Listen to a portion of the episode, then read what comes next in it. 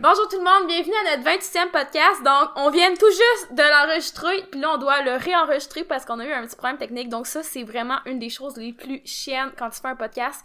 Mais bon, on sait quoi dire maintenant. On va peut-être être euh, plus... euh, comme euh, plus bref que le- le- la première version qu'on a faite, là, on va éli- éliminer le petit blabla pour rien, là. Euh, C'est parce qu'Hello, tu travailles dans 30 minutes. avec- c'est ça. Fait donc- on va sauter l'étude scientifique. On va commencer direct dans, la, dans le vif du sujet. Donc aujourd'hui, on parle de récupération. Ça va être vraiment un podcast condensé de tout ce qu'on voulait vous dire. Tantôt, on l'a enregistré, ça avait pris quasiment 40 minutes. Là, faut qu'on le fasse en, en dedans de 20 minutes facile. Ouais, c'est ça. Euh, Même moins.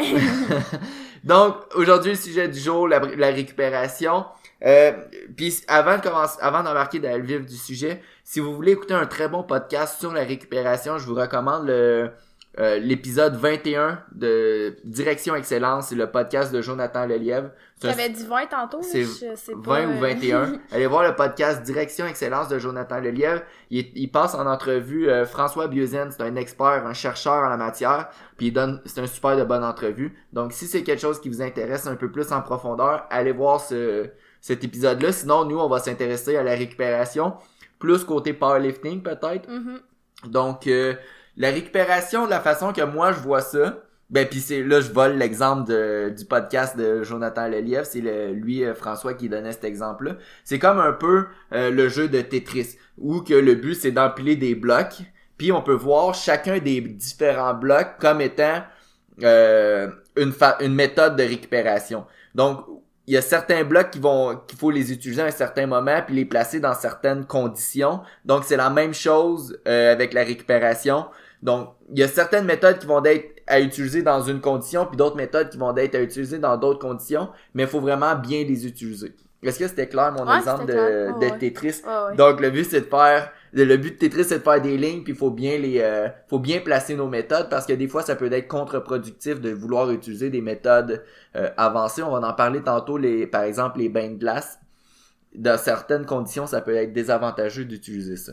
Ouais, donc dans le fond, aujourd'hui, là, ce qu'on veut voir, c'est différentes méthodes peut-être un petit peu plus poussées, là, si on veut voir si ça fonctionne vraiment, si ça fonctionne pas, ou peu importe. Mais euh, overall, là, ce qu'on ce qu'on veut que vous rete- reteniez, c'est que on peut pas négliger la base. Fait que, tu sais, souvent, les gens veulent avoir le petit shortcut ou euh, le petit truc magique qui va faire en sorte qu'ils vont avoir des gains euh, supérieurs en termes de performance ou, euh, ils veulent faire la différence euh, par rapport aux autres peu importe. Mais faut jamais nég- négliger la base. Tu sais, honnêtement, comme en performance, whatever, là, la base. Donc, on a déjà fait un, podcast là-dessus. C'est nos quatre piliers, si on veut, pour être performant. Puis c'est exactement comme les quatre pattes d'une table. Donc, on peut pas, comme n'en oublier un des quatre, là, puis euh, si on peut les nommer brièvement, sommeil, stress, entraînement, nutrition, puis c'est ça, tu c'est comme vraiment la base dans, dans un peu tout, là, si on veut, puis en récupération, ça l'est aussi. Après ça, c'est sûr qu'il y a des petits trucs peut-être qui peuvent faire une différence, mais euh, ça va être quoi? 1% de différence? Mais des fois, tu sais, on va parler des techniques avancées tantôt. Des fois, le monde va vouloir utiliser ces techniques-là avancées en pensant que c'est ça qui va faire une grande différence. Mais c'est le contraire. Ils devraient miser sur la base et utiliser ça en surplus pour aller chercher le petit ça. pourcent de différence. Parce que les quatre piliers qu'on a nommés, pour les répéter, sommeil, stress, entraînement, nutrition, euh, si vous voulez avoir une différence significative, jouez là-dessus. Il y a beaucoup, il y a beaucoup d'améliorations que vous allez pouvoir aller chercher en travaillant sur ces quatre aspects-là, Mhm. plutôt qu'en essayant d'a- d'aller faire, euh, je sais pas, vous acheter des bottes, euh, des bottes de récupération. ben, hein. personne connaît ça, Brad, je pense. Fait qu'on va les apporter. On va en parler tantôt, mais c'est ça. Fait que, admettons, si on part avec la base, là, peut-être que je pourrais comme résumer Mhm. mes meilleurs trucs pour ce qui est avec la base, puis toi, t'élaboreras sur qu'est-ce qui est un petit peu plus avancé, puis qui est peut-être un petit peu plus poussé, là. Ouais. Mais on se rappelle, euh, nos quatre piliers, sommeil, stress, entraînement, nutrition. Donc, sommeil, honnêtement, moi, mon truc préféré, là, euh, de tous les temps, c'est vraiment de garder un horaire de, so- de sommeil stable le plus possible. Je sais qu'il y en a que c'est pas euh, possible quand ils ont des chiffres de nuit ou peu importe, là, mais comme beaucoup de gens ont la capacité d'avoir un, un sommeil relativement stable. Puis honnêtement, moi, à tous les matins, je me lève à 5h30, puis euh, j'aime ça. Euh, je suis rendue habituée à me lever à cette heure-là. Euh, L'heure a pas d'importance, là, c'est juste que c'est plus le fait que je me lève tout le temps à la même heure. Puis mon corps est comme habitué, euh, j'ai j'ai pas nécessairement besoin d'alarme. Je m'en mets une au cas, mais la plupart du temps, je me réveille euh, sans alarme, en forme, à 5h30, puis j'essaie de tout aviser, moi, personnellement, à 7h30. Donc, je vous conseille entre 7 puis 9 heures. Là. Euh, la plupart des gens vont rentrer là-dedans.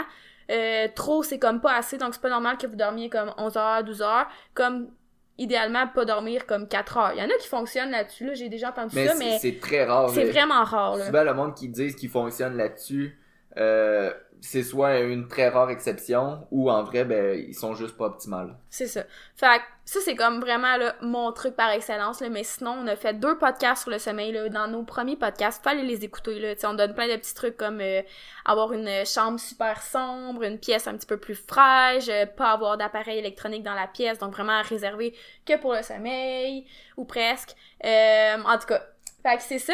Puis, Puis, euh, tan- tantôt, euh, dans notre version euh, plus allongée de l'autre podcast, on parlait de, mettons, euh, moi, ce que je trouve le plus important, c'est oui, le nombre d'heures de sommeil qu'on accorde.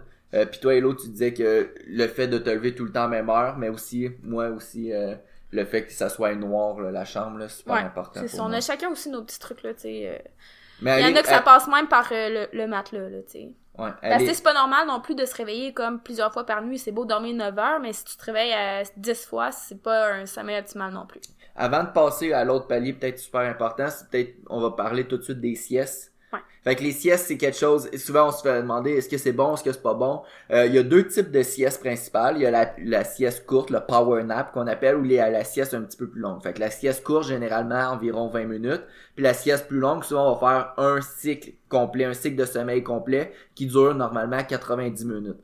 Euh, est-ce que les, lequel est le meilleur, lequel est, est moins bon? Ça va dépendre des circonstances. Euh, si on parle d'un cycle complet de sommeil de 90 minutes, faut juste faire attention à lui euh, parce que des fois, ça peut être plus difficile de s'endormir la nuit si on le fait euh, dans une journée normale.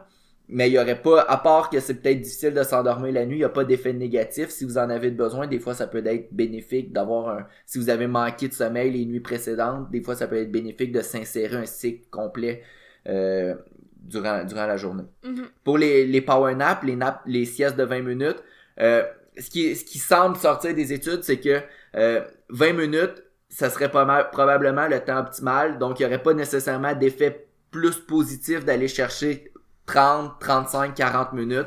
20 minutes, c'est pas mal optimal. Puis quand on parle de 20 minutes, puis ça, je prenais ça du podcast de- que j'ai parlé au début de Jonathan Lelièvre, euh, quand on parle de 20 minutes, c'est tu te couches, tu pars ton chrono, tu mets 20 minutes. Tu considères pas comme ah ça va peut-être me prendre 5 minutes m'endormir. C'est 20 minutes. Puis c'est pas grave si tu réussis pas à t'endormir en tant que tel. Les effets positifs viennent probablement plus du fait qu'on on relaxe pendant 20 minutes. On n'est pas aussi obligé d'être couché dans notre lit. Juste le fait d'être assis, les bras croisés, ça peut être euh, ça peut être euh, bénéfique.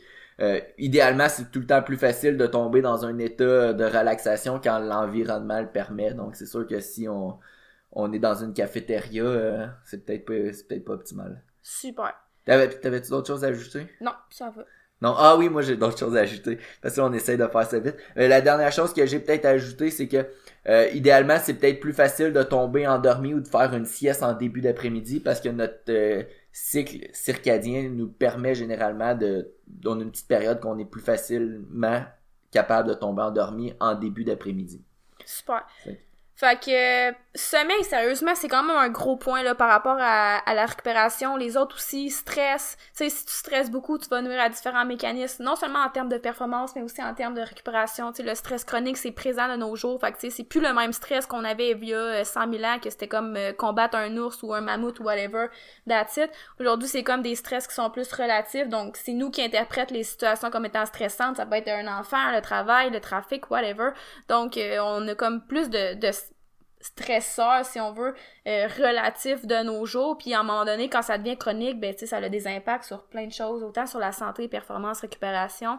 Entraînement, on l'a souvent dit, euh, vos entraînements, vous devez être capable de, de récupérer de vos entraînements pour progresser. C'est normal des fois d'avoir des phases où on va volontairement accumuler la fatigue, mais souvent ça va être suivi d'une période, d'une semaine par exemple, d'entraînement un petit peu moins intense pour justement pouvoir récupérer puis faire de la surcompensation qu'on appelle.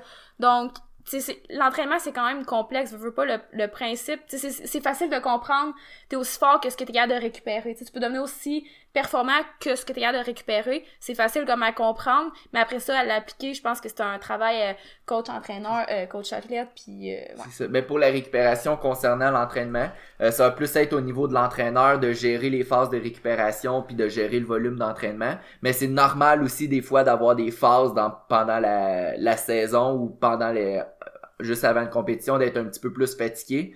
Mais ça, des fois, c'est d'en parler aussi avec l'entraîneur, de savoir est-ce que c'est normal si en ce moment je me sens super fatigué après mes entraînements ou après ou même entre mes entraînements. Puis idéalement aussi, c'est de suivre le, plan qui est prescrit par l'entraîneur, de pas en faire euh, plus puis sans lui dire, là, par exemple. Euh, puis sinon, finalement, nutrition, euh, si on, on, on, prend une, optique un petit peu plus powerlifting, ça arrive souvent qu'il y en a qui vont vouloir perdre du poids en même temps que de vouloir augmenter leur charge pour euh, faire une compétition, pour aller dans une catégorie de poids, par exemple, un petit peu plus compétitive.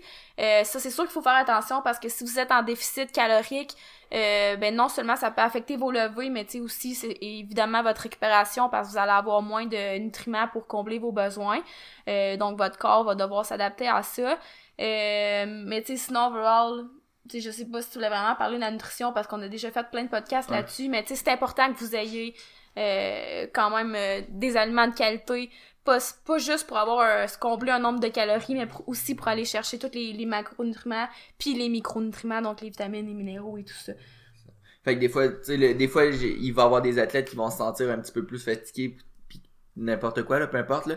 Mais des fois c'est peut-être bon hein, aussi de regarder euh, leur alimentation puis savoir est-ce qu'ils sont en déficit calorique ou en surplus calorique. Des fois ça peut avoir un lien. Puis c'est normal, euh, tu veux dire quand tu en déficit calorique de peut-être avoir moins d'énergie à l'entraînement puis de te sentir peut-être un petit peu plus fatigué. Euh, mais tu sais, ça, on, les, les piliers, on en avait déjà fait un podcast. C'était, le but, c'était pas de refaire un podcast sur nos piliers. Puis même qu'on a euh, déjà fait deux podcasts sur le sommeil. Ouais, puis on a, on a vraiment souvent parlé de, de, de ces quatre éléments-là. Fait que vous pouvez juste comme aller voir sur euh, l'application que vous utilisez pour écouter le podcast, puis aller chercher les podcasts que vous voulez. C'est ça. Fait que, grosso modo, si vous voulez rappeler, vous rappeler là, là-dessus de nos quatre, quatre paliers les plus importants. Piliers. Piliers les quatre piliers les plus importants, c'est que souvent on va pouvoir aller chercher des gros résultats, même si on considère que ça c'est comme la base, puis ah ben tu sais c'est peut-être moins sexy d'aller chercher dans ce qui est comme la base, puis on est souvent on va aller chercher dans des trucs un peu plus cool, les bains de glace, les bains chauds, les euh, des compresses, les massages, etc. Mais truc de pro, si vous voulez avoir des résultats optimaux là-dessus, en, surveillant votre sommeil, votre alimentation, votre entraînement, puis votre niveau de stress, vous allez aller chercher des progrès, des, euh, des progrès, pas des progrès, des résultats probablement plus optimaux comme ça. Fait que, hello, d'autres choses à ajouter? Non. Ok, on va enchaîner rapidement dans les techniques euh, un petit peu plus avancées. On va commencer par, euh, on a déjà parlé de la sieste, super important. La sieste, à part que si vous faites une sieste de 90 minutes, peut-être que ça peut être long à, difficile de s'endormir le soir, mais en ça, il n'y a pas nécessairement d'effet négatif. Euh, sinon, les bains de glace, les bains de glace souvent sont utilisés comme effet antidouleur, anti-courbature, puis ça, c'est vrai que ça marche comme ça. Euh, normalement, un bain, euh, environ 10 minutes de 8 à 14 degrés, il n'y a pas vraiment d'effet positif à aller encore plus froid. 10, 10, minutes, 8 à 14 degrés. ça peut aider à récupérer entre les entraînements, mais par exemple, il faut faire attention avec ça. Ça, ça peut diminuer les effets euh, liés à l'hypertrophie. Donc, si un athlète, son but, c'est euh, de gagner en masse musculaire dans une phase quelconque, mais il décide de prendre un bain de glace après chaque entraînement. C'est ça, c'est plus des accumulés. C'est pas nécessairement d'en prendre juste un, ça fera pas, euh, ça, va pas nuire à tes gains, mais tu sais, si t'en fais beaucoup, c'est ça. à long terme, ça peut nuire aux gains en hypertrophie. mais par contre, ça peut aider en récupération si par exemple votre but c'est pas de gagner en masse musculaire. Entre certains entraînements, ça peut être bénéfique. Puis une application souvent on voit ça chez les jeunes, ils ont plusieurs, euh, ils ont des tournois, ils ont plusieurs parties en peu de temps.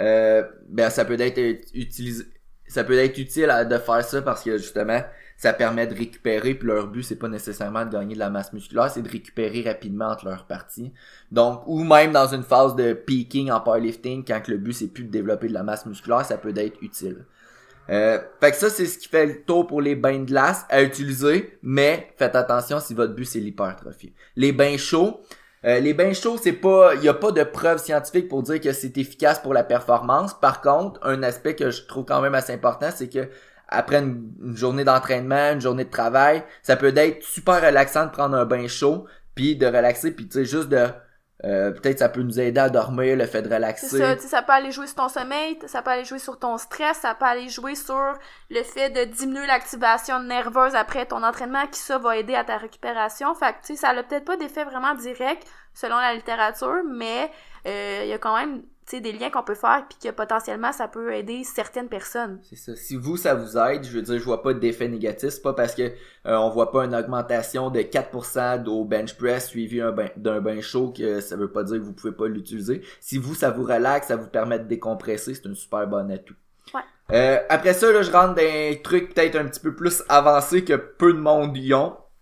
Je pense qu'on a parlé brièvement tantôt des bottes de récupération tantôt, là, fait que des, compressions dynamiques externes. Ça, on voit ça des fois avec des athlètes de haut niveau. C'est des grosses bottes qui vont jusqu'aux hanches, c'est rempli d'air. Ça coûte à peu près 1000 pièces pour une paire de bottes. Là. Fait que c'est pas quelque chose qui est abordable pour le commun des mortels. Euh, puis en plus de ça, c'est que oui, il y a des effets positifs sur l'amplitude de mouvement puis sur la sensation des courbatures. Donc le monde sont se sent généralement moins courbaturé. Mais un peu comme les bains de glace, à long terme, il peut avoir des effets négatifs euh, sur l'hypertrophie. Fait mettons, pour le prix, c'est pas le genre d'affaire j'essaierais, mettons.